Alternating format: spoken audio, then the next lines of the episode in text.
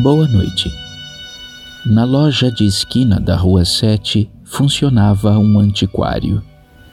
No meio do conjunto infinito de quinquilharias enferrujadas, uma peça do tamanho de uma caixa de sapato dormia esquecida pelas camadas de poeira.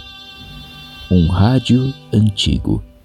Um rádio tão velho que qualquer um que o visse ali encostado no canto o tomaria por uma peça de decoração de um tempo já esquecido, nunca por um equipamento saudável em sua função original. Mas o rádio ainda funcionava. Ou pelo menos é isso que se conta. Todas as noites, exatamente às 21 horas e 30 minutos, quando a loja já estava fechada para os clientes, aquele rádio sintonizava por um capricho próprio uma estação misteriosa. Pelos alto-falantes, uma voz miúda, mas plenamente audível, confidenciava para sabe-se lá qual ouvido atento uma história que dizia assim.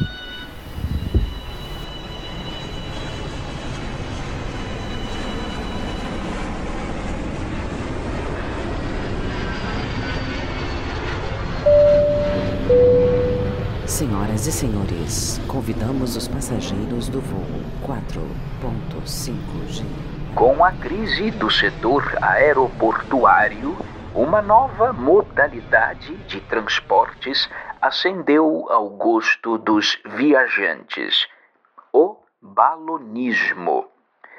A bem da verdade, os próprios pilotos de jatos e demais aeronaves movidas a combustível propulsor de turbinas e hélices, observando o fundo do poço em que a economia patinava, resolveram de comum acordo trocar o manche dos grandes pássaros aéreos pela manivela silenciosa dos balões movidos a gás propano.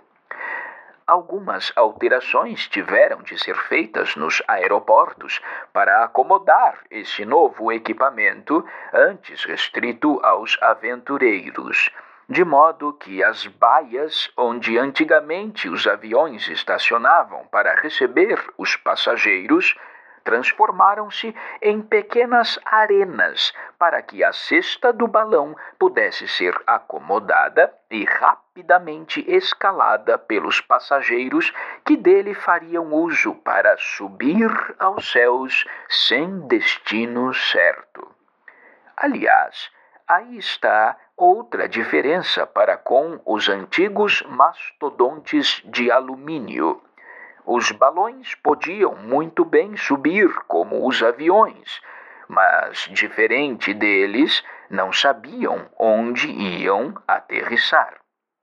Não foi sem alguma dificuldade que as famílias levavam seus entes queridos para uma viagem de balão, haja vista que o abraço da despedida é sempre mais apertado quando o parente vai viajar para sabe-se lá onde do que quando ia no passado para a China ou a República do Congo. O mesmo vale para as tripulações dos balões Condenados a uma única viagem, os pilotos, assim como os passageiros, tinham o seu destino marcado pela impossibilidade de retornarem ao local de origem, abrindo assim um filão de negócios extremamente aquecido pela economia dos empregos. Por semana, Cogita-se a contratação de pelo menos uma centena de pilotos de balão e seus respectivos comissários de bordo. E aqui está outra das vantagens dos balões frente aos aviões. Uma vez que a capacidade de lotação é infinitamente menor, estima-se que uma cesta de balão comporte, no máximo, 10 pessoas.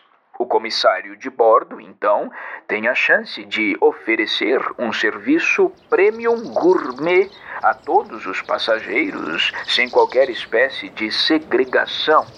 Fato que só era alcançado nas antigas classes especiais dos Boeings e a Airbus, e para a inveja daqueles que se aninhavam feito sardinha nas classes econômicas.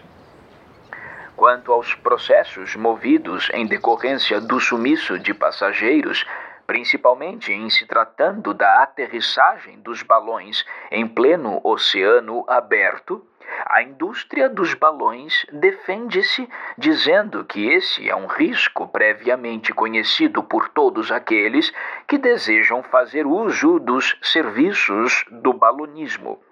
E se a possibilidade de se afogar não pode ser totalmente apagada das estatísticas, também é verdade que uma aterrissagem em algum país de cultura exótica e acolhedora já faz valer a ideia de escafeder da atual condição em que todos nós nos encontramos e rasgar as nuvens no balanço suave e silencioso dessas enormes bolas de ar flutuante.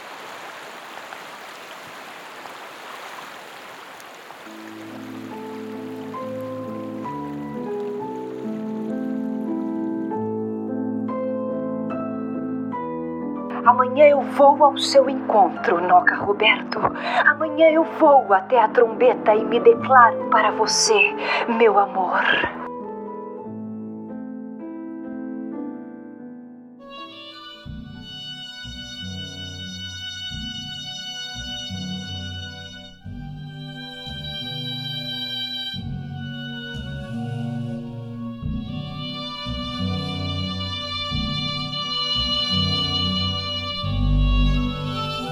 Fim da transmissão.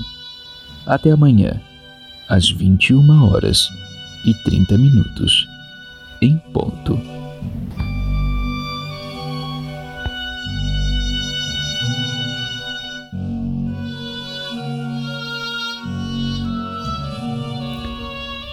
A Cia do Bife apresentou podcast radiofônico Um Bife por Dia sempre às 21 horas e 30 minutos.